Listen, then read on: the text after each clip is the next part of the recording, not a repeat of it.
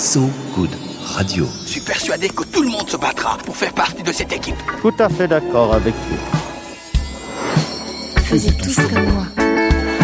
Moi Je suis un type qui a fait beaucoup pour l'écologie. Faisiez tous comme moi. So Good Radio. À partir de maintenant, tout ce que vous direz pourra être retenu contre vous, monsieur Wolfoni. Bonjour, il est 19h sur So Good Radio, l'heure de Faisez tous comme moi, avec moi Marie qui n'est pas la personne à imiter, hein, soyons clairs, et Renan Baucher sur qui vous pouvez après tout prendre exemple parce qu'il a des bonnes nouvelles. Salut Renan. Salut Marie, aujourd'hui nous allons parler un peu de Pôle Emploi, d'un oléodique canadien et du magazine qui s'appelle Epsilon. On s'inspirera aussi de notre invité qui en fait, en a fait et en fera des choses bien, et notamment au sein de son quartier d'Aulnay-sous-Bois et de l'association La Nouvelle Ambition, avec laquelle il a monté la dictée de Voltaire, entre autres nombreux engagements. Mounir Boitbella sera donc des nôtres. Aujourd'hui, sachez-le, on est le 12 mai, date de la naissance il y a 200 ans de Florence Nightingale et journée internationale des infirmiers et des infirmières. Je sens que ça va Wikipédia sur Florence Nightingale, un personnage majeur qu'on sait sans vraiment jamais savoir. Sachez également que c'est l'année 2021 internationale des personnels de santé et d'aide à la personne et qu'ils ont besoin de vous. Après tout, ils étaient en grève hier. Ça dit ce que ça a à dire sur leurs conditions de travail. Maintenant qu'on ne les applaudit plus par les fenêtres à 20h, on peut toujours se servir de ces deux mains pour leur témoigner notre soutien et notamment par le biais du site de l'OMS et d'une campagne mondiale en leur faveur. On vous met de la musique sur ce goût de radio pour vous échauffer et vous ouvrir le cœur doucement sans se faire un claquage. C'est de l'afro-disco, c'est Rime et Casa. C'est un EP sorti originellement en 82 sur Soum Soum Records. Le titre Love Me For Real sur ce Good Radio.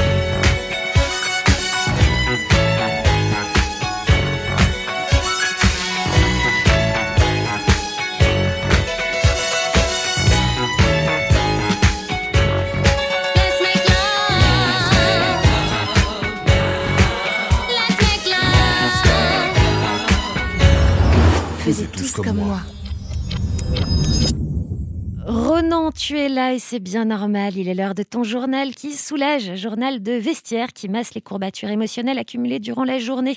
Tu es le baume du tigre ou le voltaren de l'info, hein, selon les natures. Ça va bien? Ça va bien, zéro courbature. Ah bah super, raconte-nous tout ça, Ronan. Alors, est-ce que tu sais ce qu'est l'enquête BMO Moi, tu sais les acronymes? Eh bien, écoute, c'est l'enquête Besoin en main-d'œuvre, une enquête réalisée chaque année par Pôle emploi. Alors moi, tu sais les acronymes Pôle emploi. Quoique, hein, anecdote, j'avais beaucoup apprécié quand j'avais reçu un objet de mail que si j'en faisais la demande, j'avais le droit à de l'as et encore de mail que mes données se trouvaient dans le Dude. Il y a quand même des créatifs chez Pôle emploi en termes d'acronymes, il faut le savoir. Mais pardon, dis-moi plus. Alors, cette enquête réalisée auprès des entreprises françaises essaye de chiffrer les projets de recrutement pour la deuxième partie de 2021. Et donc, sachez que pour cette deuxième partie de 2021, les résultats de ce baromètre publié mardi 11 mai montrent que 2,7 millions d'embauches seraient prévues, soit 30 000 de plus que les chiffres de l'enquête 2019. Oui, alors quel genre d'embauche Alors, sur ces 2,7 millions d'embauches prévues, 43% concerneraient un emploi en CDI et à peu près le même chiffre, 47%, concernerait les petites boîtes de moins de 10 salariés. Les secteurs de la construction, de la santé et de l'agriculture sont ceux qui souhaitent le plus embaucher. Un message donc à ceux qui hésitent un peu sur leur formation. Je sens qu'à présent tu vas me poser une question à laquelle je n'aurai aucune réponse. Évidemment, est-ce que tu sais comment tu peux stopper un grand chantier d'oléoduc euh, Ouais, voilà, je suis vraiment médium. Non, Mm. j'en ai aucune idée. Eh bien, si tu étais un oiseau, un genre un colibri et genre un colibri d'Anna, tu aurais pu avoir tes chances. Ouais, voilà, j'aurais dû mieux choisir ma formation, moi aussi. Qu'est-ce qu'il a de plus que moi, ces colibris Eh Bien écoute, au Canada, il y a un gros chantier donc sur un, olé- un oléoduc, le Trans Mountain, qui part de l'Alberta pour finir à Vancouver. Ça, ça couvre à peu près 1200 bornes de, en gros tuyaux. Et ce, cet oléoduc qui permet de transporter 300 000 barils de pétrole jour. Et ils sont actuellement en train de l'élargir pour tripler le débit de pétrole. Mais le ministère canadien de l'Environnement a stoppé net une partie des travaux. Pourquoi ils ont eu des remords? Oh là, si seulement. Dans une forêt d'une des sections de ce chantier, en Colombie-Britannique, des nids endommagés de ces fameux colibris d'Anna ont été découverts. Et une loi canadienne de 1994 oblige la suspension des travaux jusqu'à ce que la saison de nidification soit arrivée à son terme. Donc, petite victoire pour les colibris. Pourquoi petite C'est à échelle? Parce que dans mon bestiaire intérieur, hein, c'est tout minus un colibri. Ah Oui, c'est non, mais c'est petite victoire parce que c'est c'est en fait qu'une suspension et les travaux devraient reprendre le 20 août prochain. Ah, il peut pas tout faire, le colibri. Non, c'est pas si, c'est pas si triste. sympa. Ouais, c'est triste. Mm. Et après, on fait quoi pour se remonter le moral après Moi, les colibris? Je vais finir par un peu de corpora- corporatisme en France. Je voulais faire un petit salut confraternel au futur magazine mensuel scientifique Epsilon. Ah, c'est chouette, je voulais qu'on en parle. Exactement. Vous avez sans doute entendu parler du groupe Reworld Media qui, à l'été 2019, a racheté Mondadori France et s'est donc emparé de quelques titres de presse type Grazia ou encore Science et Vie. Et cela avait provoqué d'ailleurs un énorme tollé dans les équipes de rédaction puisque Reworld Media faisait plutôt dans le public rédac que dans le journalisme. Oui, encore, je te trouve assez poli. Oui, je suis quelqu'un de très très poli. Et bien la quasi-totalité des journalistes de la rédaction de Science et Vie euh, qui ont démissionné fin mars euh, vont sortir un nouveau magazine scientifique qui, je vous le donne en mille, s'appelle Epsilon. Et ça s'annonce plutôt bien. Ils ont lancé le 10 mai une campagne participative de préfinancement par abonnement sur Ulule. L'objectif était de 5000 préabonnements. En 24 heures, ils en sont déjà à 13 000. Ben, allez donc cliquer sur Ulule et vive, et vive la presse indé, hein, c'est tout ce qui nous reste. Parce que payer pour montrer un manteau ou recommander un hôtel, question conséquence, c'est limité. Mais alors le publier reportage en sciences, là, tu t'inquiètes un peu quand même. hein. Une nouvelle étude indique que finalement, le Roundup, ça aide à la perte de poids et ça stimule la créativité des abeilles. Merci Ronan. Mais de rien, avec plaisir.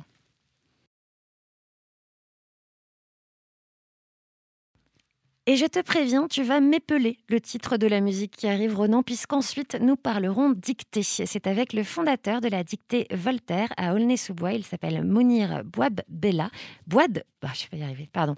Il s'appelle Mounir Bouab Bella. Bouab Della. Il s'appelle Mounir Bouabdella, dont les engagements vont bien au-delà du simple exercice et de ce seul événement de la dictée. Il combat notamment l'autocensure chez les jeunes, qui leur interdit de penser tous les avenirs comme possible. Et il est avec nous juste après, Ronan. Après Torch of Freedom, T-O-R-C-H, espace O-F, espace F-R, 2-E-D-O-M, Trop balèze. de Re Jazz et Joy Donalen. Allez, je te,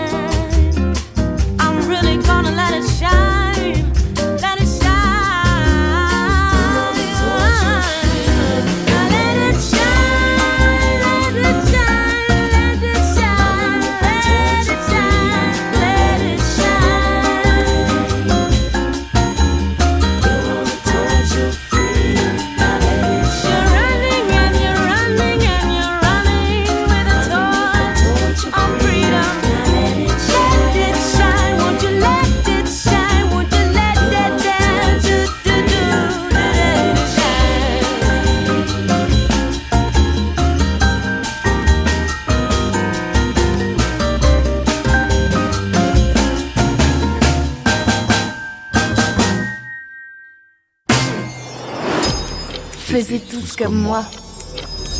Il est 19h12 euh, ou quelque chose comme ça sur So Good Radio. Et après tout, qu'est-ce que ça peut bien faire Quand on aime, on ne compte pas. Et il n'a pas compté ses heures pour les autres, pour ses causes et ses engagements. À à peine 26 ans, Mounir Bouab Della a, de son, a été très tôt pardon, en contact non seulement avec l'associatif, mais aussi avec ses valeurs qui l'ont, entre autres choses, permis de créer avec l'association La Nouvelle Ambition la fameuse dictée Voltaire-Dolnay, qui, si elle illustre son parcours, attention, ne le résume pas. Il est avec nous. Bonjour Mounir. Bonjour. Comment est-ce que tu es entré dans l'associatif? Nous, on connaît l'histoire, hein, mais elle est sympa. Bah, hum, alors moi j'ai commencé, euh, j'avais 17 ans et euh, j'ai commencé, je faisais des cours de danse de breakdance, hip-hop. Et, euh, en fait, je me rappelle, il y avait une, euh, il y avait, euh, il y avait une, une femme qui travaillait là-bas, une, des collègues qui s'appelle Leila, et euh, elle me dit ouais Mounir, ça serait cool que tu t'engages, en plus tu peux le mettre sur ton CV. euh. Je me dis vas-y, euh, pas de problème. et euh, ce qui s'est, désolé, j'ai un peu soufflé. Et euh, ce qui s'est passé, c'est que j'ai commencé, euh, je, faisais, euh, je faisais tout simplement l'administratif. On me demandait de, de, les adhérents qui n'avaient pas payé leur cotisation. Et puis petit à petit, petit à petit, de fil en aiguille, j'ai commencé à, travailler avec eux de plus en plus dans, au bureau. J'ai intégré le bureau. On a organisé un premier, un petit premier battle de danse hip-hop qui s'appelait Battle Vener Style. Et puis après, on a développé ça. On a fait ça plusieurs fois. Et euh, puis après, ils m'ont demandé à organiser avec eux le Battle VNR international à Aulnay-sous-Bois. Euh, ça remonte, c'était en, 2000, euh, en 2012. On a fait l'organisation du Battle international en 2012 avec plusieurs pays, 16 pays. Et, et donc là, j'avais des tâches assez simples. Enfin, assez simples. On appelait, on appelait les danseurs, on réservait leurs billets, on s'occupait de l'organisation. Le jour de l'événement, on s'occupait de l'organisation aussi avec les, les DJ, etc. Et puis, ça a été un peu mes, pr- mes premiers pas dans l'associatif. Et puis après, j'ai décidé avec un cousin à moi de créer une association qui s'appelle euh, Une aide à un sourire. Et en gros, euh, assez simplement, une fois, j'étais en soirée euh, dans Paris. Et euh, encore une fois, je suis désolé. C'est les aléas de la course à pied avant l'an- avant l'antenne. voilà, exactement. et donc, Heureusement que euh, t'as fait du breakdance. ouais, voilà. et donc, euh, et donc euh, on a vu, euh, enfin, j'ai vu euh, des, des, des sans domicile fixe ou des, des SDF dans, dans les rues de Paris. Et je dis putain, mais c'est pas possible. Il fait trop froid. Enfin, je me rappelle, on était en novembre et tout. Mais dis, mais putain, mais c'est pas possible, il fait trop froid et tout, il faut, faut faire quelque chose. Et donc là, on a lancé une petite initiative, on faisait des maraudes. Et donc, euh, on a commencé, on était vraiment pas beaucoup, hein, on, faisait, euh, on faisait une cinquantaine de repas et on, les distribuait, on avait une voiture et on faisait le tour, etc. Et euh, puis peu, à peu, on a affiché ça sur Facebook. Et, donc, on a affiché ça sur Facebook. Et après, il y a eu un peu plus de, de monde qui venait. Et un jour, on a envoyé un message à John Rachid. Et on lui a dit Ouais, euh, ce serait cool que tu nous partages. Il nous partage. La, la page a fait, euh, allez quoi, 25 personnes à 500. Après 1000, 2000, 3000, 4000. Et euh, là, on a grossi un peu plus. Et après, on a fait euh, des maraudes, des, des maraudes beaucoup plus grosses. On faisait, après, on a situé nos maraudes. On a fait Gare de l'Est, Gare de Lyon, Stalingrad. C'était à l'époque où il y avait encore les migrants. et moi, ça, ça m'a apporté énormément. Euh, j'ai appris énormément. Bah, c'était au début, c'est vraiment au début quand on, venait de voir les premières vagues d'immigration qui venaient de, de Syrie. Mais moi, j'ai appris euh, davantage. On a appris. euh, j'ai, côtoyé des Érythréens. Alors ça, je connaissais pas du tout le conflit. Alors vraiment, je connaissais pas du tout le conflit. Et on se disait ouais, mais mais c'est quoi ce truc Mais en fait, l'Érythrée, c'est un tout petit pays et qui est en fait, il y, a une- guerre, euh, il y a une guerre où personne, personne ne connaît en fait, tout simplement. Et donc euh, on a rencontré des Érythréens et en plus, ce qui est intéressant au sein de cette expérience-là, c'était que euh, en fait j'avais une autre approche. Alors nous, quand on voit des migrants et tout, on se dit ah ouais ben c'est des mecs qui fuient, qui fuient leur pays parce qu'ils sont pauvres. Ben non, pas du tout. Moi j'ai rencontré des profs, j'ai rencontré des médecins, mais qui avaient de l'argent, des entrepreneurs qui avaient de l'argent, mais qui ne pouvaient pas habiter dans des hôtels parce qu'ils n'avaient pas de, de visa touriste ou qui ne pouvaient pas réserver. Et euh, je me rappelle une fois, euh, pour la petite histoire, c'est un jour, euh, on avait un traducteur, enfin, on avait un, gars qui parlait un peu plus anglais que les autres. Et donc, il nous servait de, de- de- de traducteur. Il s'appelait Zaki. Et, il avait un iPhone, à l'époque, je sais plus, c'était l'iPhone 5 ou c'était l'iPhone 6. Et moi, j'avais un iPhone euh, 3. Enfin, j'avais un, téléphone un peu pourri, quoi. Et, je lui dis, ouais, mais regarde, moi, je viens de ramener à manger, on te ramène à manger et tout. Et et t'as un iPhone 6. Et là, c'est là où, en fait, très clairement, il nous dit, ah ouais, mais non, moi, j'ai pas, pas besoin d'argent, en fait. J'ai pas besoin d'argent. C'est juste que mon pays, j'ai fui la guerre parce qu'on avait, on était, on voulait kidnapper ma, ma fille. Euh, en Afghanistan, on voulait ki- kidnapper ma fille. Et euh, du coup, euh, voilà, j'avais trois magasins, je vendais des vestes en cuir dans trois pays différents Afghanistan, Afghanistan, Chine et Pakistan. Et il me dit, moi j'avais trois magasins, etc. Mais j'ai dû fuir la guerre parce qu'on a menacé ma famille. Et c'est là, en fait, moi dans ma tête, voilà, j'ai fait, j'ai fait vraiment un déclic et, et puis j'ai mûri sur ces questions-là. Et puis après ça, j'ai. Puis après ça, j'ai eu, en fait, eu une tragédie familiale. euh, et ce qui s'est passé, c'est que j'en avais aussi un peu marre. Euh, entre-temps, on a fait un projet qui s'appelait Pro- Projet Calais aussi. euh, On est allé à Calais pour distribuer dans l'air alimentaire.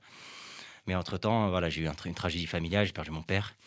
Et ce qui s'est passé, c'est que je voulais aussi changer un peu de, de, trucs entre parent- en, parallèle de mes études. Je voulais changer un peu de, de, de, de, voie associative, entre guillemets. J'en avais un peu marre de faire tout le temps la même chose. Donc, du coup, on s'est un peu orienté vers, euh, vers euh, l'éducation. Et là, avec des potes, on a créé la nouvelle ambition. Voilà. Et là, tu es entré dans la cour médiatique du bien, on va dire, avec la dictée Voltaire. hein, Ouais, la cour médiatique du bien. si on peut dire ça comme ça. Ouais, Et même si tu portes ailleurs tes engagements aujourd'hui, est-ce que tu peux revenir un peu rapidement sur les raisons qui ont euh, inspiré cette dictée qui ont- Sur, sur la dictée, euh, bah, la dictée, c'est aussi arrivé d'un constat assez simple. C'était que, et j'avais parlé sur El País par rapport à ça, c'était que si vous venez euh, au, au 3000, enfin avant, euh, parce que là maintenant ils ont détruit le bâtiment, il y avait une grande barre qui s'appelait. Ouais, Aulnay-sous-Bois. Euh, il y avait une grande barre et il y avait la tête de Moussa Soko. Il y avait écrit merci, c'est par rapport à l'Euro 2016, il y avait écrit merci, euh, résident à Aulnay-sous-Bois de 1986 à, à 2001, ou je sais plus, jusqu'à qu'il parte à Toulouse. Et, euh, ou dans son club formateur. Et, euh, et, euh, et puis je me suis dit, ouais, mais en fait, on ne montre que des rappeurs, on ne montre que des footballeurs, quoi. C'est pas, pas cool.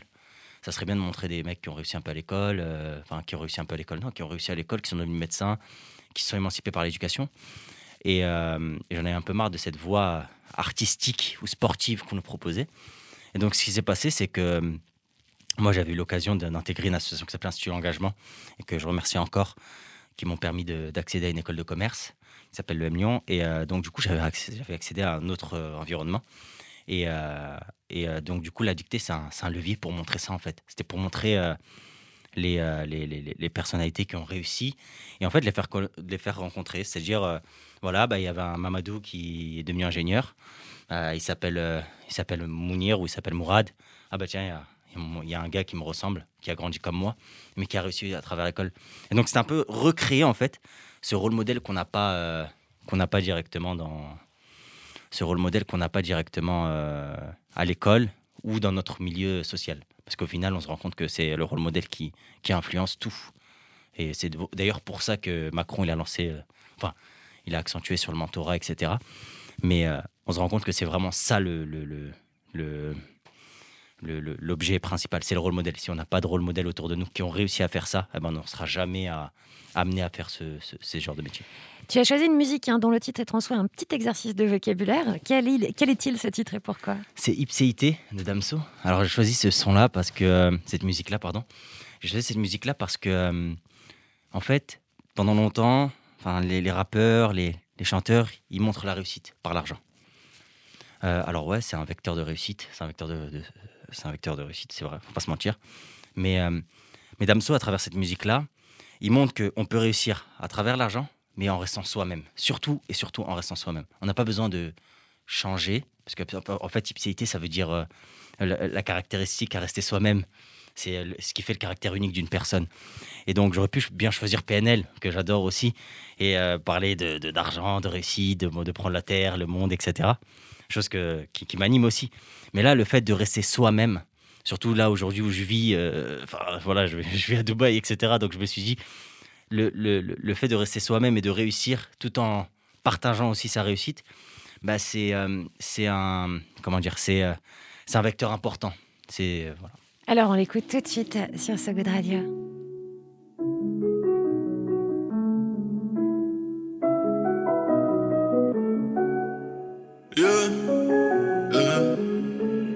J'ai vécu drame et difficultés, misogyne qu'elles le disent. Je parle des femmes sous mélodyne, hymne national impossible. Bébé bang dans le vise, tant de haine pour si peu de. Je des thèmes, mais je rappe ce qui traîne dans ma cervelle, je me livre.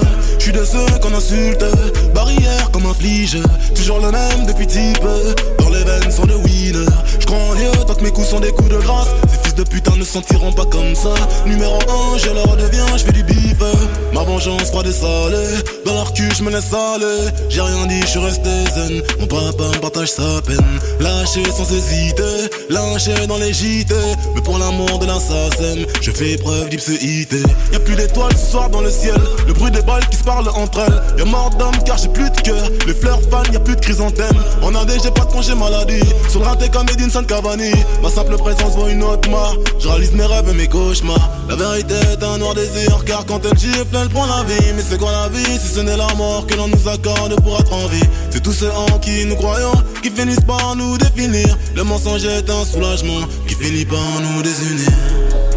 Mais quoi qu'il arrive, je resterai moi-même.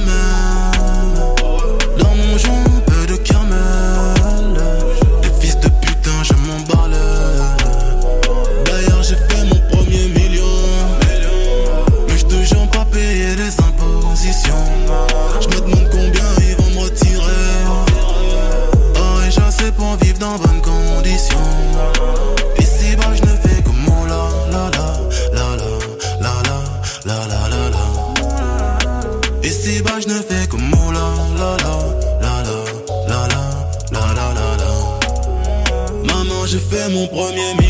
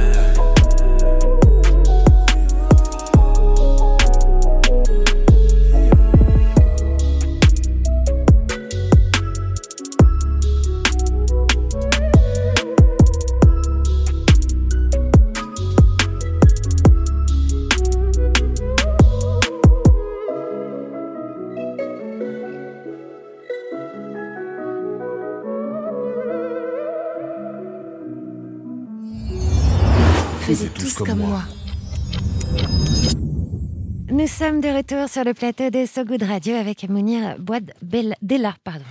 Pas de problème. J'ai écorché. Hors antenne et hors dictée, tu nous disais donc que l'Institut de l'engagement avait changé ta vie. C'est quoi l'Institut de l'engagement et pourquoi est-ce qu'elle t'a bouleversé Alors, l'Institut de l'engagement, c'est la meilleure association du monde. Carrément. C'est vraiment celle qui Carrément, fait changer des vies, euh, qui transforme euh, tous les murs en ponts. Euh, franchement, c'est une association incroyable.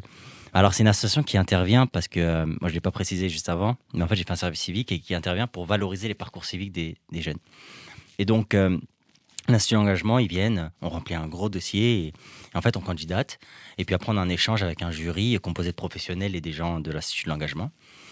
Et euh, l'Institut de l'engagement va te permettre, en fait, directement d'avoir accès à euh, des bourses de financement, des partenariats avec des institutions, euh, des, institutions qui soient publiques, privées, euh, des écoles, euh, et te mettre en relation avec des gens. Alors moi, tout simplement, l'Institut L'Engagement m'a mis en relation avec des gens incroyables. J'ai pu discuter avec Emmanuel Faber, le PDG, l'ancien PDG de Danone. J'ai pu di- di- discuter avec Olivier Fleureau, qui est l'ancien directeur général de, de Publicis. Moi, j'ai rencontré vraiment des gens incroyables à l'Institut L'Engagement. J'ai pu rencontrer Jean Jouzel, qui est le, Jean qui est le le, le, le- le meilleur scientifique, si je peux dire ça, mais le- la, grande star de, du réchauffement climatique, qui a alerté en fait euh, sur le réchauffement climatique. Et donc, euh, donc ouais, l'Institut de l'engagement, ils viennent, ils nous aident, euh, ils aident des lauréats sur, euh, sur, sur, sur, à valoriser leur parcours et ils vont, et ils vont vraiment, vraiment nous accompagner durant un an avec un charge d'accompagnement qui va nous accompagner sur tous les points. Moi, c'est simple, ils m'ont accompagné sur tout. Au décès de mon père, j'avais des problèmes de, de, de crédit et mon, ma charge d'accompagnement m'a aidé sur comment rédiger une lettre euh, par rapport à la banque. Enfin, des trucs tout bêtes, mais elle m'a aussi aidé. euh, euh, sur, sur la mise en relation avec des gens chez, chez, chez L'Oréal, parce que je travaille chez L'Oréal. Euh, non, franchement, c'est une association qui, qui, qui m'a clairement bouleversé ma vie. hein. Alors justement, est-ce que le travail dans une grosse compagnie à Dubaï, là tu l'as cité, on savait pas si on pouvait, est-ce que ça satisfait et est-ce que c'est compatible avec tes valeurs d'engagement de départ? Ouais, totalement. Moi, j'ai euh, j'ai choisi de travailler pour ce groupe-là euh, parce que euh, correspondait à mes valeurs, parce que c'est une entreprise qui cherchait à avoir un impact dans la société. Honnêtement, avec mon école, je pouvais travailler où je voulais. Je pouvais travailler très bien en banque. J'ai travaillé chez Barclays et pourtant, enfin, je travaillais dans une banque privée. Et pourtant, j'ai décidé de, quitter et chercher un truc qui me correspondait, correspondait un peu plus. Et ouais, c'est une entreprise qui agit sur son quotidien et elle m'a aidé notamment sur la dictée Voltaire. Et il n'y en a pas beaucoup qui nous ont aidés. Parce que c'est pas si évident de- d'imaginer de, l'extérieur que qu'on dit euh, L'Oréal il corre- correspond à mes valeurs euh, par rapport à, à tout ce que tu as pu nous raconter dans ton parcours. En quoi euh, ça a matché entre vous? Alors, j'ai trouvé des personnes qui voulaient faire changer les choses. J'ai pas trouvé des personnes qui se disaient ouais, on va, on va faire changer les choses. Des gens qui m'ont dit clairement, on a, on, on a besoin de gens comme toi pour, pour faire avancer les choses. Et j'ai dit ok. J'ai Faire fait- avancer quoi?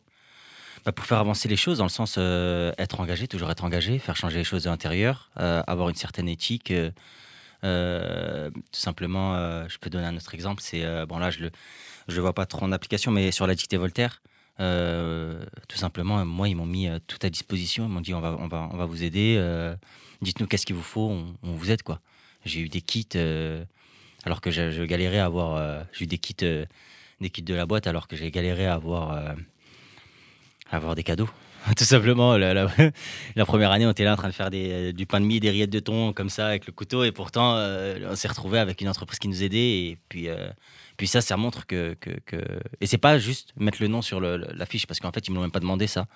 Mais euh, c'est euh, vraiment qu'ils m'ont aidé. C'est euh, la personne qui a lu la dictée, ça a été une personne de, de- du groupe, quoi. Donc, euh, il y a des choses en, en travaillant chez eux que tu as découvert euh, Ouais, notamment sur le droit des femmes. Euh, alors moi, j'étais pas sensible à ces questions-là au début parce que par, man- par manque de connaissances, pas, parce que pas parce je voulais pas le savoir, mais pas- par manque de con- connaissances. Et j'ai appris énormément de choses sur euh, la façon, euh, sur certaines problématiques que certaines femmes rencontrent. Je donne un exemple, l'endométriose, je connaissais pas du tout. Et euh, j'ai appris euh, en travaillant en côtoyant tout le temps des femmes, etc.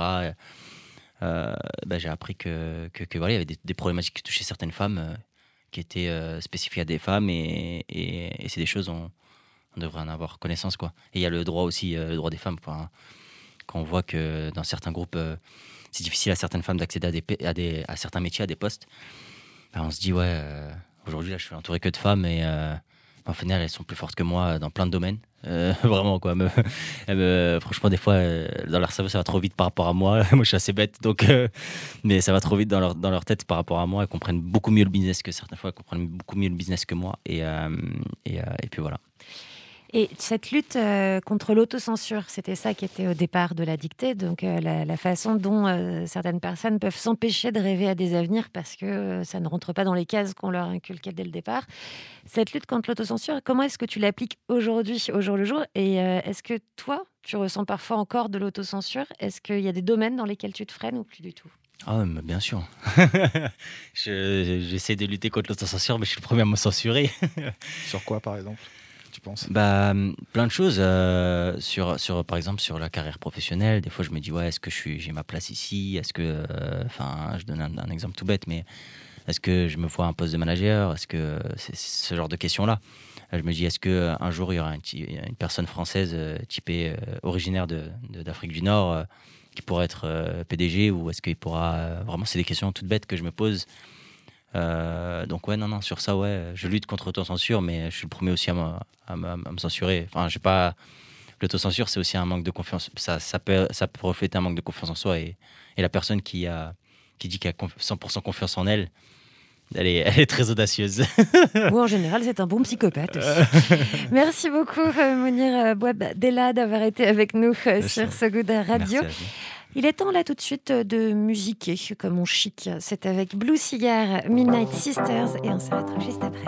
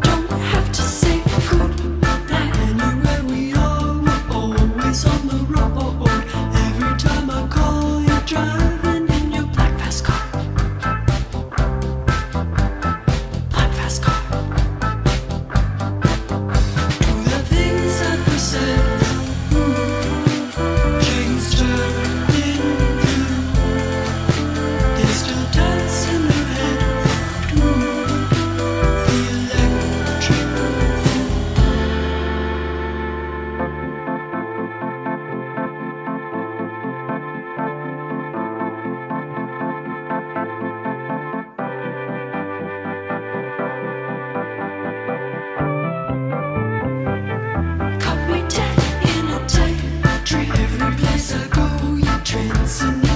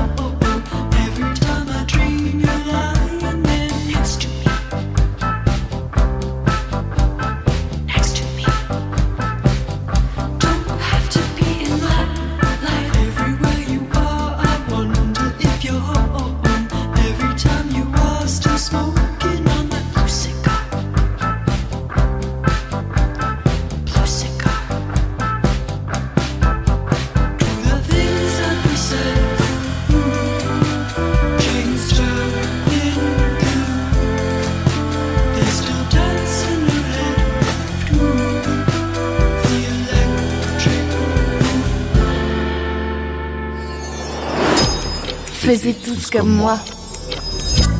Et ça y est, c'est le micro fin. Une toute petite fin au micro minuscule Rikiki 19h sur So Good Radio, puisque vous pouvez retrouver cette émission, toutes les autres et même Ronan Baucher en photo sur le site sogoodradio.fr. Désolé Ronan, il faut bien attiser les foules. Qu'est-ce qui se passe demain? Alors, demain, comme nous sommes dans un pays bah, c'est férié, et donc pas d'émission, c'est l'ascension. Mais de l'autre côté du mini-compte ce jeudi, vendredi à 19h, on recevra l'écrivaine Léa Moukanas, qui nous parlera de son collège citoyen de France, comment créer l'ENA pour tous. Voilà, pour garder les esprits échauffés, c'est Chanel 13 pour se quitter dans son skate dépôt. À vendredi sur Solid Radio. Salut et merci. Salut. Faisais tous comme moi. Radio.